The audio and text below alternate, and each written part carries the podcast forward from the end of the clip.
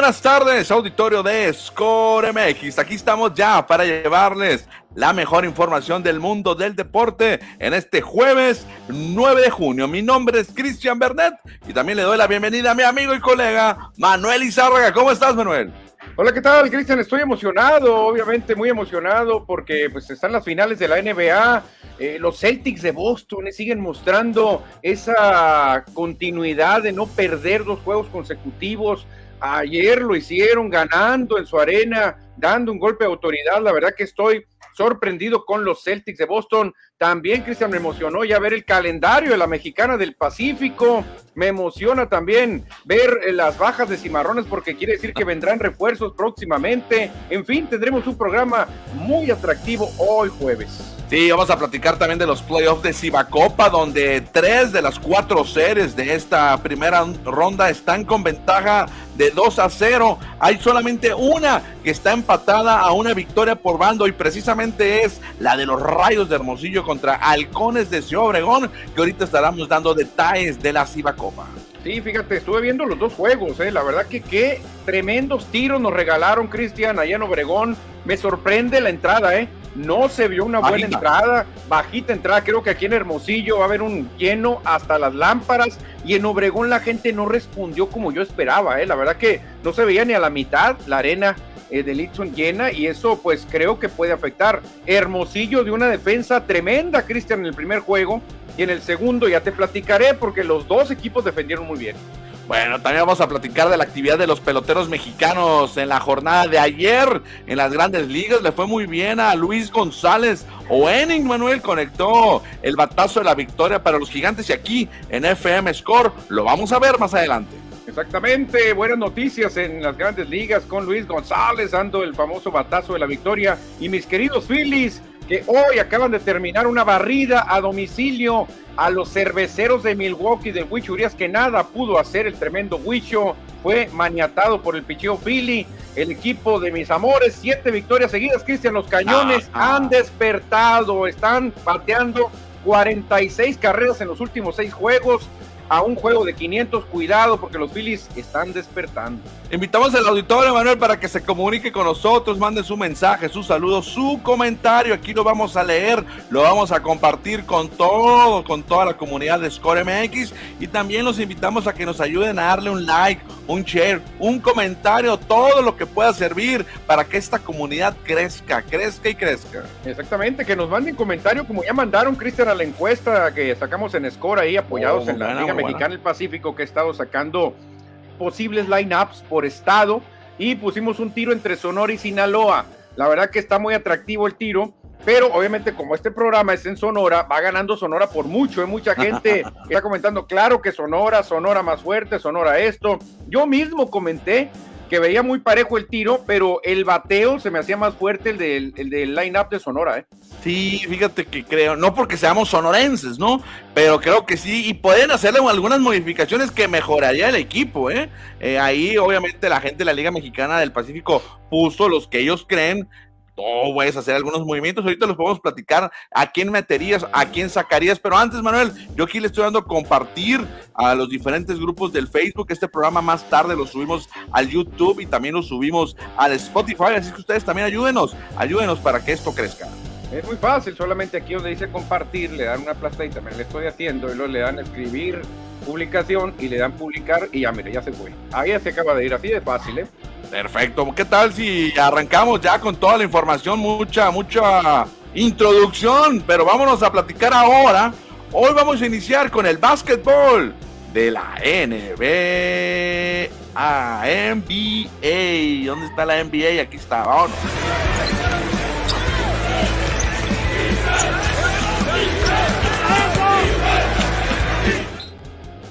Sí, hoy lo más importante, Manuel, es el básquetbol de la NBA. No hay otra cosa más relevante en el mundo del deporte que los playoffs de la NBA, en este caso ya las finales de la temporada 75. Y ayer los Celtics de Boston hicieron valer su condición de locales y en el TD Garden derrotaron 116-100 a los guerreros de Golden State. Sí, fíjate, Cristian, la verdad que qué manera de reaccionar de los Celtics, porque si tú ves toda la temporada, este equipo perdía un juego y luego reaccionaba y ganaba. No pudieron hilar más de tres derrotas que en toda la temporada, y eso te habla de un equipo con consistencia. Cuando no es Jason Tatum, cuando no es Marcus Smart, ahora sale Jalen Brown.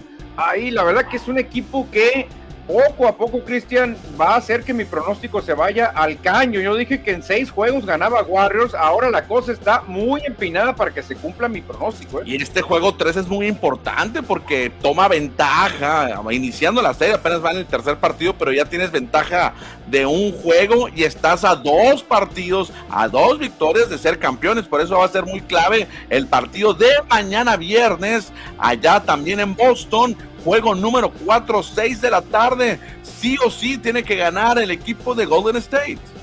Y aquí, Cristian, la gran eh, pregunta: si tú fueras el güerito Christian Kerr, ¿qué harías? Eh, Stephen Curry salió tocado, le cayó encima a este Al Horford, le dobla la rodilla, le cae en la pantorrilla, puede jugar infiltrado, puede jugar con cierto dolor, o lo guardas para un peligrosísimo Juego número 5, ¿qué harías tú? ¿Lo metes así con cierto dolor, con molestia o lo guardas? Ya hay información oficial, Manuel, que va a jugar, ¿eh? Ya hoy dieron declaraciones, hoy por la mañana en los acercamientos con la prensa de los dos equipos. Eh, Stephen Curry va a jugar el partido clave, juego número 4 de las finales contra Celtics, a pesar de estar lesionado de su pie izquierdo, ¿eh? Va a jugar, así lo dijeron a ver si no le afecta, Cristian. A veces tú no quieres dar eh, ventaja al rival y metes a un jugador un poquito tocado, dolido y le terminas afectando. Vamos a ver, Curry.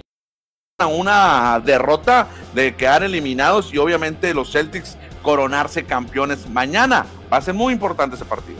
Fíjate, este calendario, Cristian, ya como va la serie, le ayudaría un poquito a sobrevivir a Warriors, ¿eh? porque si usaran el calendario de serie mundial el, o el antiguo de NBA 2-3-2, eh, se pudieran morir en Boston, ¿eh? Se pudieran morir en Boston en un quinto juego.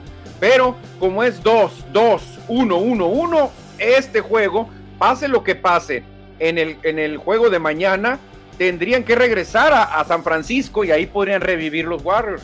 Sí, por eso es muy importante el partido de mañana. Repetimos que es a las 6 de la tarde, allá en el City Garden de Boston, Massachusetts. Warriors contra Celtics, donde también hay playoff, Manuel, pero aquí sí utilizan el calendario de 2-3-2, es iba Copa. ¿Tenías otro comentario de la NBA, Manuel?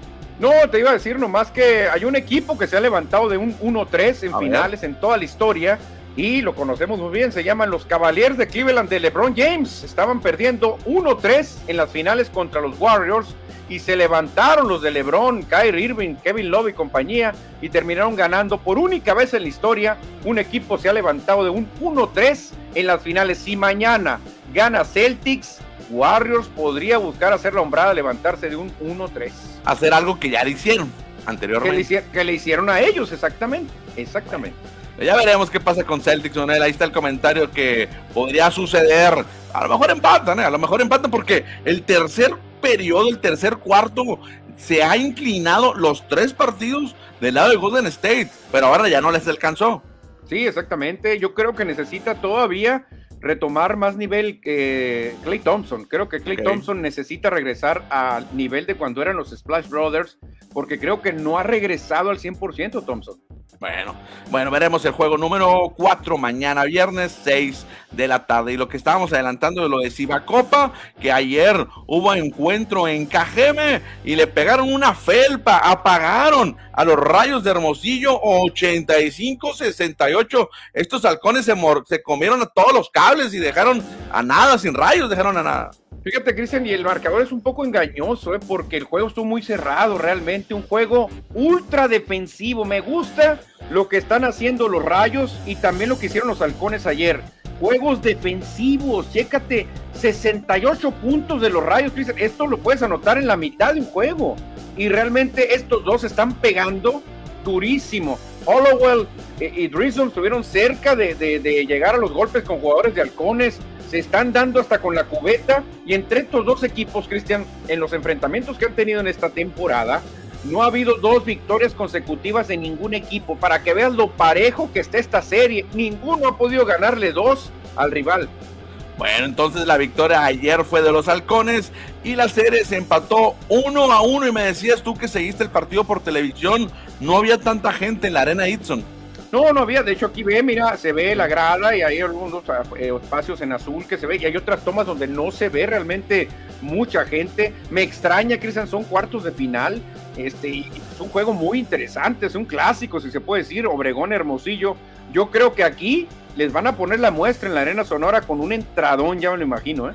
Sí, aquí en Hermosillo los partidos van a ser sábado, domingo y lunes, ya obligatorio. Los tres partidos van a ser sí o sí pase lo que pase, tendrán que jugar eh, sábado, domingo y lunes, que a mí me hubiera gustado más viernes, sábado y domingo, por obvias razones. Desconozco, desconozco por qué hicieron así el calendario. No sé si tenga algo que ver para que no se empalmen con las finales de la NBA, pero se llevan a empalmar de todos modos. No, pero no creo que sea factor, quizá la verdad, no creo que sea factor. Este, aparte, pues eh, si no está Lebron, nadie ve la NBA, hombre. Oye, eso fue, eso fue en Cajeme, pero un poco más al norte, en el tsunami, en Guaymas. Hicieron valer su condición de locales también los ostioneros y los dos partidos contra Venados de Mazatlán, los dos lo ganaron. Y ahí sí estaba lleno el gimnasio, mira, de Guaymas. Aquí sí se ve lleno. No vi este juego, eh. la verdad yo nomás seguí el juego de Rayos Halcones, pero ve la foto aquí. En la foto te dice que estaba a reventar el tsunami. Y buena victoria también entonces de los ostioneros de Guaymas sobre los venados de Mazatlán. Y aquí está los resultados completos de ayer, Manuel. Los Astros de Jalisco vencieron 90-82 a los caballeros, a los caballeros de Culiacán y se ponen la serie 2 a 0. Fíjate, Ostioneros de Guaymas derrotó por segunda ocasión a los Venados, ahora 89-80, también 2 a 0 gana Guaymas. Pioneros de los Mochis, como era de esperarse, va ganando la serie ya 2 por 0 sobre los Sonkis de Tijuana, ayer fue 84-75. Y como ya hemos dicho, Halcones 85, Rayos 68, lo que llama la atención, Cristian, del duelo de Astros, Cavaliers, Ostioneros, Venados y Pioneros Sonkis, nadie sacó más de 10 puntos de ventaja. Nadie. Cerrados. Cerrados los juegos, cerrados. 8, el de Rayos, el, eh, el, de Rayos estuvo muy cerrado, Cristian. Al final eh, se abrió el juego, pero en un momento estaba el juego en un punto. Ventaja de Rayos, ventaja de Halcones, un punto. Era un juego tremendamente cerrado, ¿eh? yo no, no, tuve la oportunidad de ver el partido, pero sí, el marcador dice otra cosa, ¿no? Tuvo mucha diferencia. Sí, fueron 8, 9 y 9, si vemos ahí los, los primeros tres resultados cuando un juego queda por menos de 10 puntos, quiere decir que fue un buen juego, porque menos de 10 puntos es un juego muy peleado. Y otra cosa, Halcones y Rayos demostraron que esta serie pinta para 7. La verdad que se pinta para 7. Y lo que pude ver es que Rayos no se achica y en Obregón. En el primer juego jugaron con mucha personalidad, en el segundo lo estuvieron ganando en un tiempo, después se caen ahí en el juego rudo de Halcones. Pero si esa serie se va a Obregón, un juego 6 y 7, todo puede pasar, ¿eh? Bueno, pues ahí están los playoffs, la primera ronda o cuartos de final, como quieran decirle, de Ciba Copa en los playoffs. Te reporta José Luis Munguía, Manuel, ¿qué nos dice? Ah, el saludo clásico de José Luis. Buenas tardes, amigos. Llegando a la Casa de los Deportes. Comparte, distribuye, comenta, reacciona. Vamos haciendo crecer esta nación deportiva. Ya hacía falta el comentario de José Luis Munguía, ¿eh? No cuesta nada, es gratis. Gracias, José Luis, por mandarnos estos mensajes en apoyo a la comunidad de Score MX. Vamos a continuar, Manuel, con más información del programa. Vamos a continuar con el guion porque es tiempo ahora de platicar de béisbol de las grandes ligas.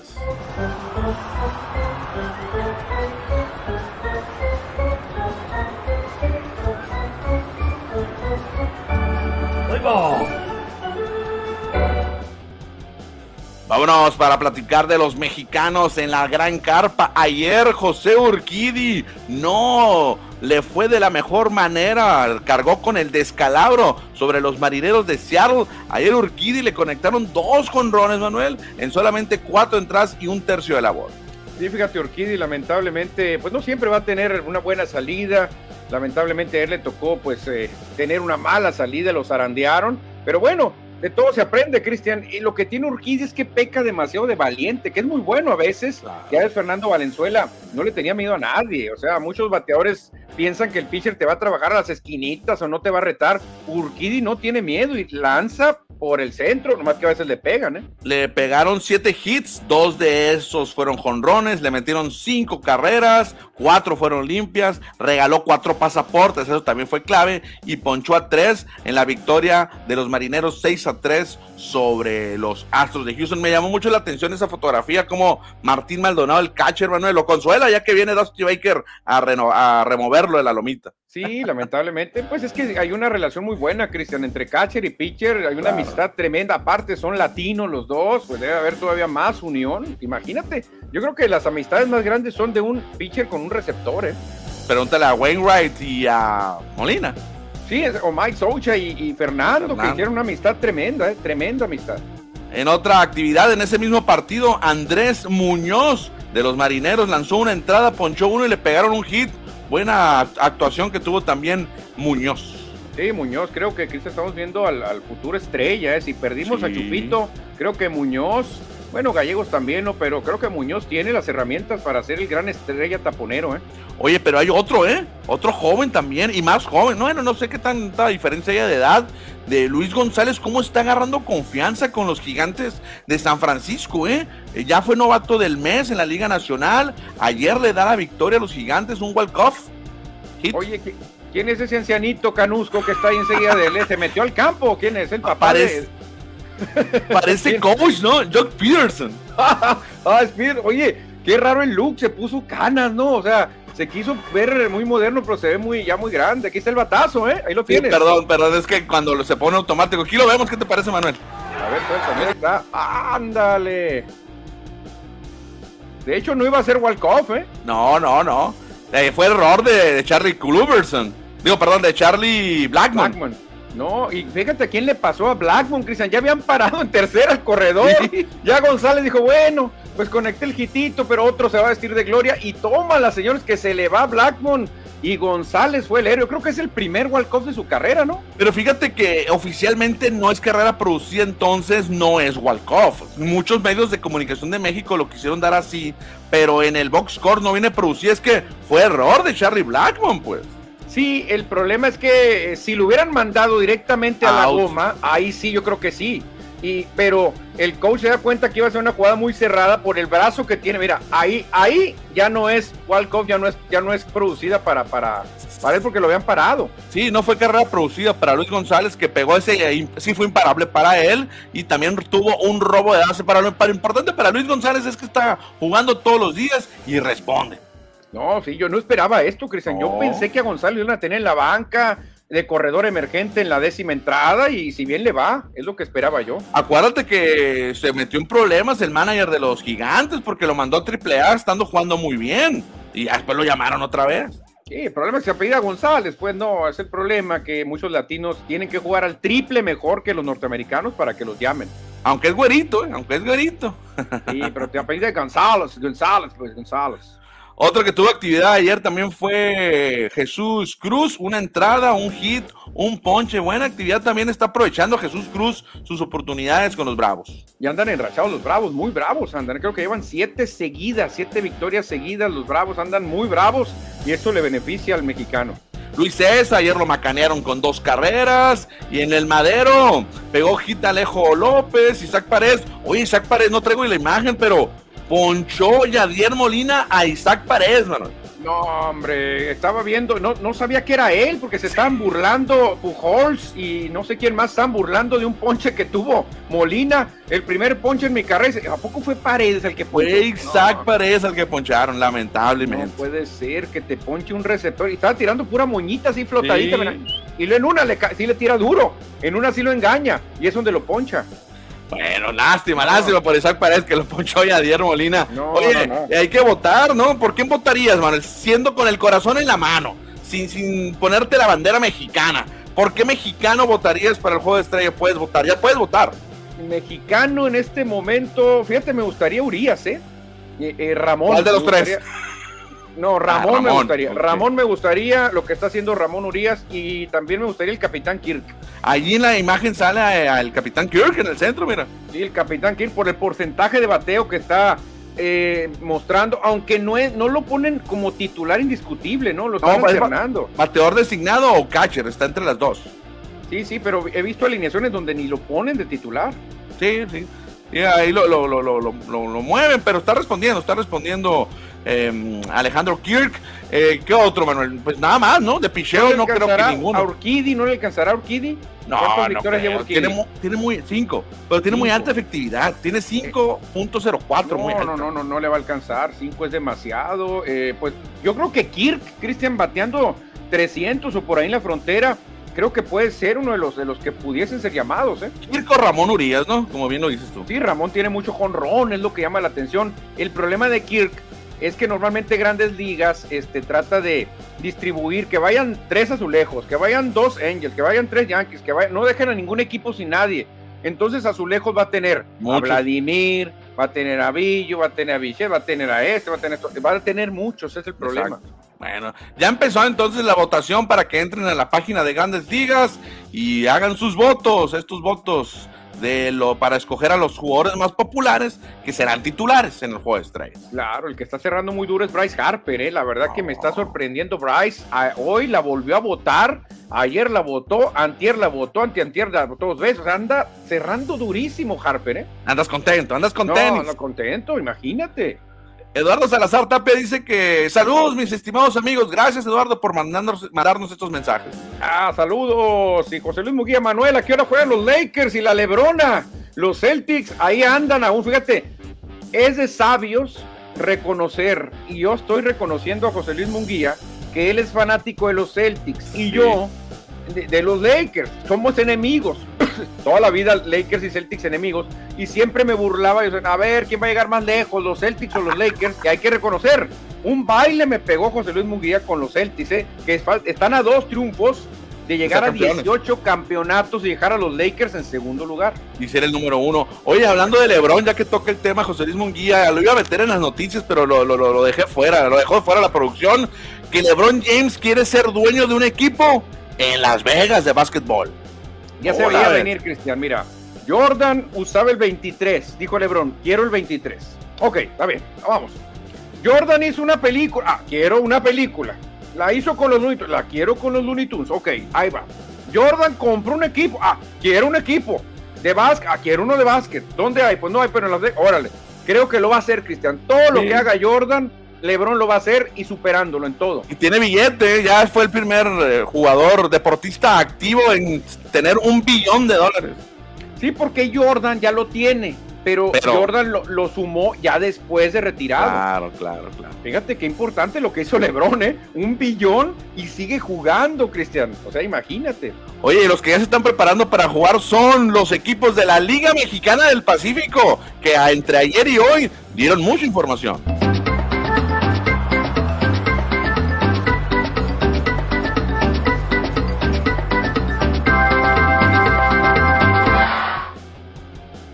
Activos en la Liga Mexicana del Pacífico. Me gusta, eh, me gusta que anden activos así compartiendo información, que nos tengan bien serviditos, Manuel, a la prensa, que nos tengan contentos en el buen sentido de la palabra, que nos den información y lo están haciendo bien en esta nueva etapa de la Liga Mexicana del Pacífico. No digo que fuera antes, no fuera así, pero creo que había un movimiento, un cambio por ahí. Sí, muy activos y naranjeros también muy activos. Cristian, saludos ah, a Pablo de la Peña, nuestro buen amigo Pablo de la Peña, Carlita Bustamante, este, Ricardo Hernández, Amaranta también, Amaranta Consola, mandamos unos saludotes a toda la directiva de Naranjeros porque andan muy movidos, ¿eh? y cosas muy buenas, acuérdate lo del cinito que pusieron por ahí en el, hospital. Ahí lo traemos, aguanta, ¿eh?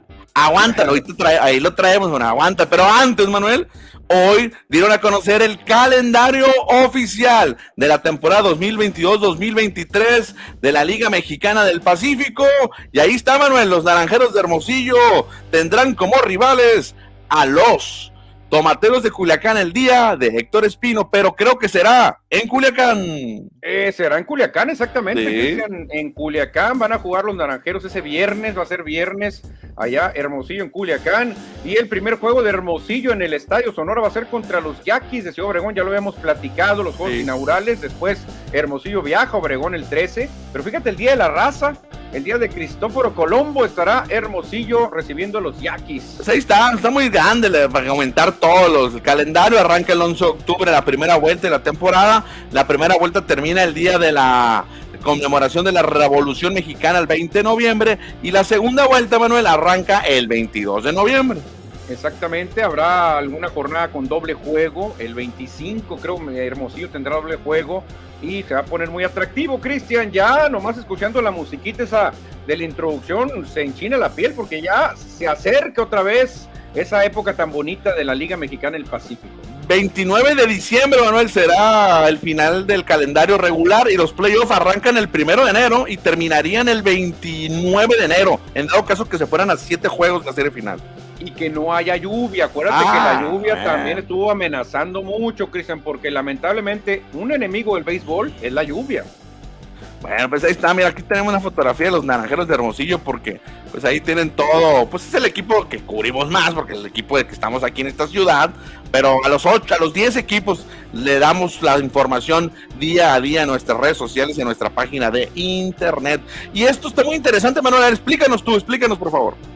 Pues fíjate que la Liga Mexicana del Pacífico y MLB México empezaron a publicar unos posibles lineups de acuerdo al estado donde nacieron jugadores, la mayoría que están en grandes ligas, ¿no? Eh, actualmente. Y se nos hizo atractivo, Cristian, pues poner a los estados que son los más fuertes, los que más jugadores mandan a grandes ligas. Sonora contra Sinaloa. Y empezaron ahí los comentarios, empezaron la mayoría a decir, ganaría Sonora. Y empezaron también a decir, ¿sabes qué? Yo quitaría este y metería este. Sobre todo, uno de los comentarios fue Ricardo Valenzuela para afuera y Salazar, Salazar de los Naranjeros, eh, eh, exactamente el oso Salazar como receptor, es lo que decían por ahí en un comentario. Yo también, fíjate, hubiera sido hecho otro cambio a Esteban Quiroz, lo mando a los jardines, saco a Carlitos Figueroa, ni modo, y meto a Isaac Rodríguez, me gusta mucho Isaac Rodríguez de los Cañeros de los Mochis. Ándale, podría ser, por ejemplo, podría ser, fíjate que en la tercera base le, jugaron allá a la inteligencia para poderle dar champa a Isaac Paredes, porque Isaac Paredes lo meten de designado y Luis Urias el Huicho lo metes a la tercera. Sí, porque también puedes poner a Roberto Ramos y tendrías que banquear a alguno de los Urias. Exactamente. ¿Qué otra persona, eh, Jesús Noriega, dice, ¿por qué no meter a Ramos, que está mejorando mucho en AAA de Boston, en la primera base? Pero la Chule Mendoza creo que es inamovible de primera No, muy buen bateador, Víctor Mendoza. Oye, es que lo que pasa es que no, no, tienen que ser de grandes ligas, obviamente. No son de grandes ligas. No, En Sinaloa nomás hay dos, un grandes ligas nomás. Y bueno, y José Urquidi, que no está en grandes ligas Bueno, que no pueden, no ponen a dos pitchers. Los, el picheo sí nos ganan ahí, ¿eh? Julio y Urquidi. No, no, en picheo sí, en picheo sí, bastante, bastante. Este, Julio Urias, que hubo también otra polémica, que mucha gente dice, ¿por qué pones a Julio si ahorita tiene más victorias Urquidi? Pero creo que fue por trayectoria, ¿no? Por lo que hizo en Serie Mundial y, todo la efectividad, La efectividad que tiene Urias es mucho mejor que la que tiene Urquidi, ¿eh? Y hoy por hoy, fíjate, hoy por hoy, en otros tiempos dijeras tú, no, nos pegan un baile hasta en el relevo. Roberto Zuna, estrella en grandes ligas, pero no, hoy por hoy, Giovanni Gallegos es más estrella en grandes ligas que Roberto Zuna. Sí, porque Roberto Zuna estaba con los Diablos Rojos, ya parece que se acaba de despedir del equipo, ya se va a Japón. Oye, que, andan ahí con cosas medio extrañas que dicen porque nadie sabe nada de Roberto Zuna en Japón. Ni el equipo, ni el equipo lo ha anunciado ahí en Japón. O sea, no han, el equipo está completo, tienen un taponero, tienen completa la lista de extranjeros. O sea, no hay un lugar para Roberto Zuna en Japón y dicen, oye, entonces ¿dónde está? ¿A dónde fue? Oye, y otra polémica, el bateador designado es el Manny Rodríguez. El Manny, ya se me hace... Que supuestamente nació en Guasave.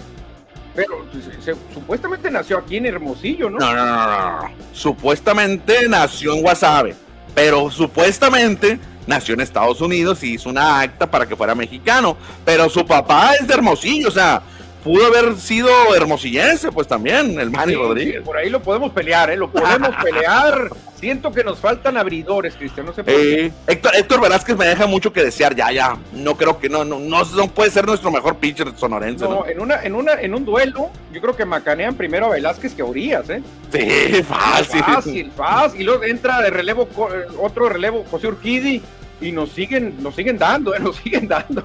No, y luego ellos van a tener al veterano Julio, a Oliver Pérez. Oliver Pérez, exactamente. Van a meterlo a enfrentar a la Chule. Y ahí va a estar la cosa complicada, Cristian, muy complicada. Estaría muy suave, estaría muy suave ver un partido. Joey Meneses tiene nivel de grandes ligas, ¿eh? Está rompiéndola en la AAA. Joey Meneses está encendidísimo. Va a llegar, Manuel, con los nacionales, nacionales de Washington. Ahí está, está muy atractivo, ¿eh? la verdad que y hay otros estados que también tienen su line-up. Lo vamos a seguir haciendo este ejercicio, Cristian, pero pusimos a los más fuertes en este momento. No, no, obviamente, Sonora y Sinaloa son los estados o las entidades federativas de este país que más beisbolistas han exportado y están los mejores jugadores. Ya presentó la Liga Mexicana, que es el que hizo este ejercicio, a Baja California, que está bueno también el equipo, y hizo una combinación de Nuevo León con Jalisco porque no pudo hacer una de cada. De Jalisco, está pues investigando, fíjate, Cristian, está investigando lo que dicen las redes eh, sobre un line-up histórico mexicano. Dije, vamos a ver cómo anda en histórico. Y fíjate que en la primera base eh, se, peleaba mucho entre Héctor Espino o Adrián González y lo ganó Adrián González, fíjate. Eh, Adrián González era muy buen guante. Yo pongo a Héctor Espino de bateador designado, Manuel, me dejo de cosas. Sí, sí, pero fíjate que aquí la gente se deja llevar más por grandes ligas que por lo que hiciste en Liga Mexicana del Pacífico. Como que tienes un plus, es como en el fútbol. Los que juegan en Europa, no, están por arriba, no, no, no. Ahora, Manuel, no, sería muy buena pregunta hacerle a la vieja, a una generación o dos generaciones más grandes que nosotros, el guante de Espino. Yo no recuerdo, yo no nunca lo vi jugar a Héctor Espino. ¿Sería tan buen guante en primera base? Yo no sé. Sí, de hecho a mí me consta, ganó como cuatro o seis guantes de oro. de hecho, ganó tantos guantes de oro, pero como era tan buen bateador, no llamaba la atención. Nadie, se acuerda de nadie lo pelaba, pero ganó guantes de oro, Héctor Espino. No sé si cuatro o seis, pero decían todos, ah, ¿a quién le importa? Si este vato es líder de producida, jonrones, bateo, pero fue un guante tremendo, Héctor Espino, ¿eh? Oye, mira el mensaje que nos manda Francisco Antonio Rodríguez. Voy a, voy a quitar aquí ya la, los lineups. Vino la concentración de Max Muncy a la rusa. Le cayó la boca de una manera tremenda, aunque el lenguaje no fue el correcto. No tengo el dato, a ver qué nos diga Francisco Antonio. ¿Tú lo tienes? Es que. Te con Ron Muncy. Sí, pero le dice una, una, frase que no podemos mencionar aquí, ya te imaginas. La F. Exactamente, le dice una palabra de chin, chin, chin, chin, chin, no. Y eso no se debe hacer porque cuando tú eres demasiado expresivo, no necesitas tener sonido, Cristian. Te das cuenta, un niño va a decir, mira, mira mamá lo que le dijo, lo que dijo. Le dijo, ching, o sea, no, no, no, creo que no es, creo que le ganó el calor a Muncy. Hubiera hecho una seña nomás así, como hizo Kirk Gibson, ah, pero no, no decir eso porque todo el mundo supimos lo que dijo, pues. Dice Juan Valle, el papá del Manny, Manny Rodríguez, era de la mosca, de aquí de Hermosillo, y se supone que él es del Cubilete Sinaloa, que el Manny Rodríguez nació en el Cubilete Sinaloa, ahí ah, cerca de Guasave, si no me falla la memoria. Ahí está, entonces sí, sí, sí, él nació en Sinaloa de padre, de padre hermosillense, de la mosca. Entonces, Alejo López, por ejemplo, también pudo haber entrado como sonorense. Alejo López, exactamente. Su, familia es de Sonora, pero él nació en el Distrito Federal. Alex Verdugo, Alex Verdugo. Alex Verdugo. Oye, el Max, Max, Maxwell León, ¿te acuerdas también? Ah, Maxwell es cierto. Él, nació en la Ciudad de México, ¿no? Pero realmente estuvo unos días nomás allá. Sí, pues porque allá jugaba con los Diablos Rojos, Maximino León, pues allá vivían, pues. Sí, pero en el histórico me llamó la atención que todos se van más que nada por los grandes ligas, ¿eh? Casi ah, no, no se fijan en la mexicana el Pacífico. O sea, nadie menciona un Nelson Barrera, nadie menciona un Héctor Espino. O sea, no mencionan jugadores que fueron muy buenos acá, pero les faltó el plus de jugar en grandes ligas. Nelson Barrera también, ¿no? No, Nelson Barrera fue un fuera de serie acá, pero todo el mundo dice, no, pero no, en grandes ligas. No llegó. Nada, nada. Sí, estuvo en sucursales, pero nunca, nunca jugó. No, no, fíjate que no. Entonces, eso es lo que les quita a la hora de hacer un once histórico, un titular histórico de, de, México. Un nueve, un nueve histórico. Un nueve histórico, un once, decía contando bateador designado, ¿no? Bateador designado y de ah, revista. ah, eso sí, Entonces, este, me llama la atención que no ponían Espino. O sea, no, definitivamente se lo lleva Adrián González. No, pues debe estar Espino porque es el mejor bateador de todos los tiempos. Pero de bateador designado. Me sorprendió. Tercera base. No, Aurelio Rodríguez. y ah. mandan a Vinicio al bateador designado. Ay, Bateador designado. Shortstop Juan Gabriel Castro. Pero no bateaba Juan Gabriel. No bateaba Juan Gabriel, pero ahí lo meten. Juan Gabriel Castro, shortstop. Mejor me metes al Manny. Batea más. Mucho más. Fernando Valenzuelo. O Ramón, o Luis. No, está difícil, ¿eh? Está muy complicado, ¿verdad? Que, que está muy polémico. Luego deberíamos de retomar eso porque la vieja escuela va a decir, no, Espino le gana, Adrián González le gana por mucho. Ahí va a estar la polémica. Yo, sí me quedo con Adrián González, ¿eh? ¿eh? como primera base. Los dos estarían en el line-up, pero a Espino lo mato de batidor designado. Adrián González era gran, gran guante, Manuel, y zurdo. Y tiene más estatura, creo que Espino, a la hora de, atrapar un tiro alto o algo. Yo también, fíjate, si me dieran elegir, yo metería designado a, Espino. O, ¿y dónde dejas un Erubiel Durazo? Ay, ay, ay, ay, ay qué difícil pregunta. Oye, si metes a Espino designado, pues me dejas en la banca a mí, cabrón. O sea, dame chance, ¿no? Dame chance. Le damos el jardín derecho a Erubiel. no, no va a querer Erubiel, no. Si yo quiero designado, así no. Oye, hablando de naranjeros, eh, ¿qué te parece lo que nos presentaron ayer la directiva de Beto Coyote? Presentaron este mini sala de cine en el Hospital Infantil del Estado de Sonora. No, la verdad que mi respeto, lo que está haciendo Naranjeros, Cristian, desde que yo, desde que llegó el ingeniero Pablo de la Peña, a quien le mandamos un saludote de nuevo y lo vemos en la toma, están haciendo los naranjeros una dinámica tremenda aquí, Cristian. La H, la H suena por todos lados, ya ves que la ves en Catedral, la ves en la Arena Sonora con los rayos. Están haciendo lo que hace un equipo de grandes ligas, que dicen los naranjeros, ¿eh? un marketing y un movimiento tremendo. Sí, ahí está entonces, para que los pequeñitos que están ahí en el hospital eh, vayan a ver unas películas o estar en los videojuegos, los naranjeros de Hermosillo llevaron este mini sala de cine para que tengan en qué entretenerse, es como si estuvieran en el Estadio Sonora ahí. Sí, la verdad que un gran papel está haciendo Pablo de la Peña no, no es cuestión de él, no le toca a él, pero creo que sería una cerecita el pastel un campeonato, ¿eh? Ya estuvo a un out, creo, no sé cuánto estuvo. Sí, estuvo cerca. Eh, eh, estuvo muy cerca, pero no es cuestión de él, no, él no juega, él no contrata jugadores, lo suyo es otra cosa, pero creo que se redondearía muy bien quizás ya un campeonato de naranjeros, que puede ser este año. ¿eh? Bueno, dejamos el béisbol porque es tiempo de platicar del otro equipo de Sonora, los Cimarrones.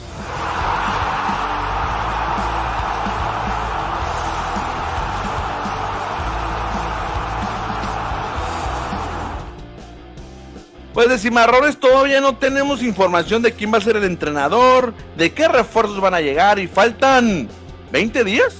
Cuando menos de 20 días, ¿no? Menos, menos. Es, por allá el 26 que se va a inaugurar el torneo y falta muy poquito, ¿eh? Y se van sí, algunos. Lo, que sí es que ya nos dieron a conocer la lista de estos ocho jugadores que se van del equipo y me sorprende uno, aunque en sus redes sociales ya lo había publicado lo publicó Iván Tona, que se va, se va de Cimarrones, ya lo había publicado, ¿eh? Fíjate, sí, Cristian, de un solo golpe se nos van dos hermosillenses, ¿eh? Dos hermosillenses. ¿Y cuántos titulares? Tres titulares.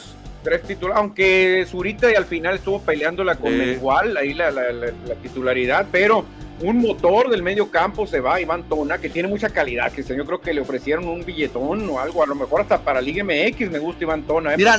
tiene juventud y tiene todo. ¿eh? No sé cuál, cuál era el contrato o cuál era la situación con el equipo de Iván Tona, acuérdate que él viene de Dorados de Sinaloa. Dorados de Sinaloa pertenece a Cholos de Tijuana. Muy probablemente a lo mejor haya venido a Cimarrones en préstamo, se terminó el préstamo y Cholos dijo, venga, para acá, lo quiero para el primer equipo. Ojalá que sea eso.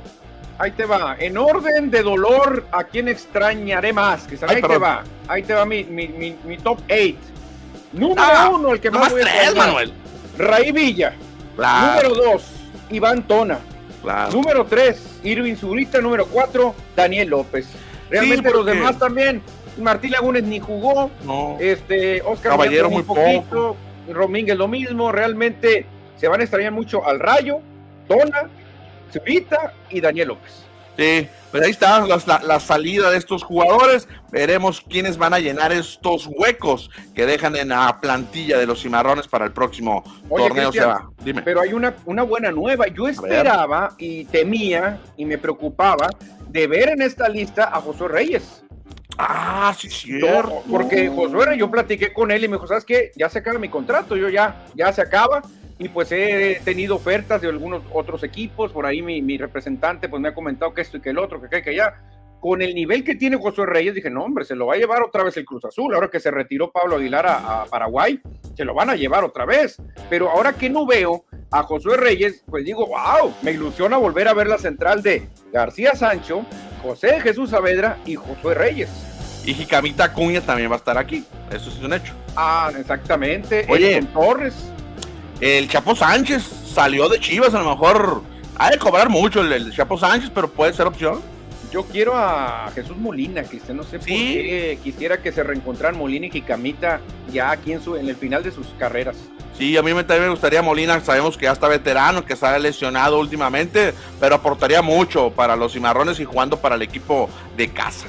Sí, sería buenísimo, Cristian. La verdad, me, gusta el, que Cimarrones se queda con cierta columna vertebral, Cristian, porque tener un buen portero, y una buena línea defensiva, eso te da mucha seguridad, muchísima. Te quedas con el hombre importante en el medio campo recuperando balones, que es Aldo Arellano.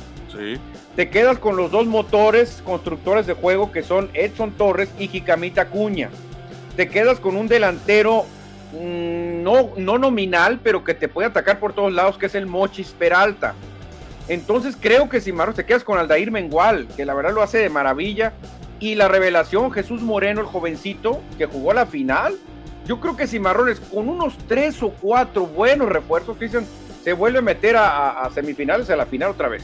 Lo que sí es un hecho es que tienen que traer un delantero, un delantero con experiencia, un delantero goleador. Deben de traer, sí, sí, porque Peralta va a decir, yo no soy delantero matón, como lo era Dani López y como lo era Ray Villa. No sé cómo te caería que Cimarrones le diera chance al ucraniano, a, este, Daniel Enríquez. Enríquez, ¿cómo te caería? Podría ser. Sí, pero no, yo creo que van a traer a alguien más. O sea, sí le van a dar más chance a Daniel Enríquez y al otro muchacho, no me acuerdo, se me va el apellido, el grandote. Ah, este, Solórzano. Solórzano. Deben de traer a alguien de experiencia, pero vamos a ver. Solórzano se ve muy bien, ¿eh? tiene un físico impresionante, no le ganas un balón, lo cubre maravilla. Creo que le podrían dar la oportunidad a Solórzano. ¿eh? Bueno, ya estaremos esperando más información de los cimarrones de Sonora que también ahí andan haciendo movimientos en sus áreas administrativas de comunicación, por lo que tengo entendido. Y en el área de la NFL, Manuel, esta es noticia de ayer, pero no tuvimos programa ayer y hoy lo vamos a tocar el tema. ¿Qué te pareció eh, la contratación, la extensión del contrato del mejor receptor de la liga? Porque sí es el mejor receptor de la liga, ¿verdad? Se lo merece, se lo merece, Cristian. Es de los receptores que aunque no le vayas al equipo de los Rams, te cae bien, ¿eh? La verdad que todo mundo quisiera tener un receptor cumplidor, valiente, que se la rife por el equipo y que no te haga escándalos ni que ande haciendo desastres, Cristian, porque a veces ves receptores como Antonio Brown que te da un touchdown y te da siete órdenes de aprehensión, claro, entonces por eso yo digo, qué chulada de jugador, Copper Cup para mí de lo mejor de los últimos tres o cuatro años. ¿eh? 110 millones va a estar ganando en los próximos cinco años, es decir, que va a embolsarse 22 millones al año. Muy buena, Malayón. Oye, qué buenas noticias para Ramsey, porque haber confirmado a Aaron Donald y ahora chipilonear de esta manera Cobb quiere decir que la columna vertebral se mantiene muy bien de Rams. No, y también le dieron el contrato a Matthew Stafford, Manuel en marzo. o sea, Todo es por el hombre que vemos ahí hasta, hasta la izquierda, el que está aplaudiendo. Es el dueño de los Rams. Tiene un billetote. Tiene como cuatro o cinco equipos profesionales, ya sabrás. No, no, pero fíjate, Cristian, ¿sabes cuál fue el movimiento clave para los Rams? Animarse, a veces duele, a veces cuesta, animarse a dejar ir a Gary Goff. ¿eh? A Goff. Ese fue el movimiento que cambió todo porque era muy difícil. ¿Cómo vas a dejar a Goff? Este es, el que te ha traído, ya te llevó un supertazón, o sea, híjole, qué complicado, pero lo dejaron ir. No, Garrett Goff no hubiera llevado a los Rams a ganar el campeonato como lo hizo Matthew Stafford, no, no, no, no, no tiene el carácter Goff para ganar Super Bowl. Opino lo mismo, creo que Goff se hubiera quedado estancado ahí mismo, ¿eh? Sí. Bueno, ahí están los Rams, los millonarios Rams, los campeones, a ver si pueden ganar el bicampeonato. Muy difícil en NFL ganar por años consecutivos. El último fue eh, Vaqueros de Dallas, ¿no? Hace es muy difícil, la verdad que es una de las ligas más parejas, pues. Y como es muy pareja, cualquiera puede ganar. Bueno, dejamos la NFL, Manuel, ya para despedir. Ah, no, traía esta información que nos has estado compartiendo también. Tus dos cornerbacks y tus dos safeties, ¿a quiénes agarrarías? Ay, ay, ay. Uno, pues ni se pregunta, Cristian. Uno es Dion Sanders por el espectáculo, por lo que era, ¿no? Aparte de ser un gran, gran corner y aparte recibía pases, ¿eh? Y el otro de ser para mí Rod Woodson, ¿eh? Me gustaba mucho cómo jugaba Rod Woodson. Me quedo con los dos, esos dos, ¿eh? Dion Sanders y Woodson, igual que tú. Y de safeties, ¿a quién agarras? De safety, fíjate, en aquella época eh, era un fuera de serie que en esta época no hubiera podido jugar nunca, lo hubieran sacado fácil. Lo hubieran expulsado. Lo hubieran expulsado. Yo me quedo con Ronnie Lott. Ronnie Lott para mí era un jugador que la verdad que me dejaba con la boca abierta y otro golpeador Steve Atwater también con ellos dos me quedo aunque hoy por hoy los hubieran expulsado ¿eh? sí yo también fíjate coincidimos con los dos cuatro jugadores que estuvieron en nuestra secundaria defensiva de los noventas como dice ahí el equipo de todos los tiempos de los noventas no a ser un equipo muy, muy sucio ¿eh? eso sí te lo, te lo adelanto un equipo muy sucio con Steve Atwater y Ronnie Lott iba a ser un equipo que te iban a estar sacando pañuelos y pañuelos a cada rato. ¿eh? A Inés Williams lo ponen como cornerback, pero según yo jugaba como safety también, entonces ahí también podía entrar Inés Williams. Sí, está Darren Woodson también que era muy bueno, John Lynch que también llegó a funcionar mucho con los Bucaneros. Darrell Green como era muy bueno con Washington. Leroy Butler muy fuerte también, Leroy Butler, pero yo creo que eh, se quedan estos. Eh, la verdad que ganarle un pase a Dion Sanders era complicadísimo. Bueno, y ahora sí nos despedimos, Manuel, con información de la Fórmula 1, porque el fin de semana, mañana no vamos a tener programa, les adelantamos, eh, tendremos el Gran Premio de Arcebayán allá en Baku, donde el año pasado ganó el Checo Pérez. El Checo, ojalá y siga con esa inercia, Cristian, el Checo, y que nos dé una gloria más grande, aunque yo no les creo a los de Red Bull, que van a dejar libre todo, el que gane, el que gane. No, creo que no puede hacer eso una escudería. Creo que ellos ya firmaron el número uno es Verstappen, el número dos es Checo. Creo que así va a pasar, Cristian.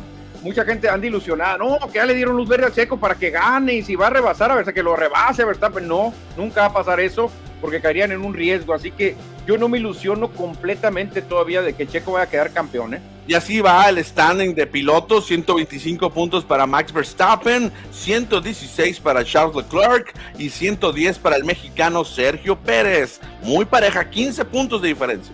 Sí, esos 15 puntos que Checo dejó ir cuando le dio el pase a, Verstappen, pues cuando le dio 9, ¿no? Sí, sí, 9 pero le que hubiera quitado Verstappen, entonces el líder sería Pérez, fíjate. Sí, son siete, puntos, quítale siete a Verstappen y pónselos a Pérez, pues.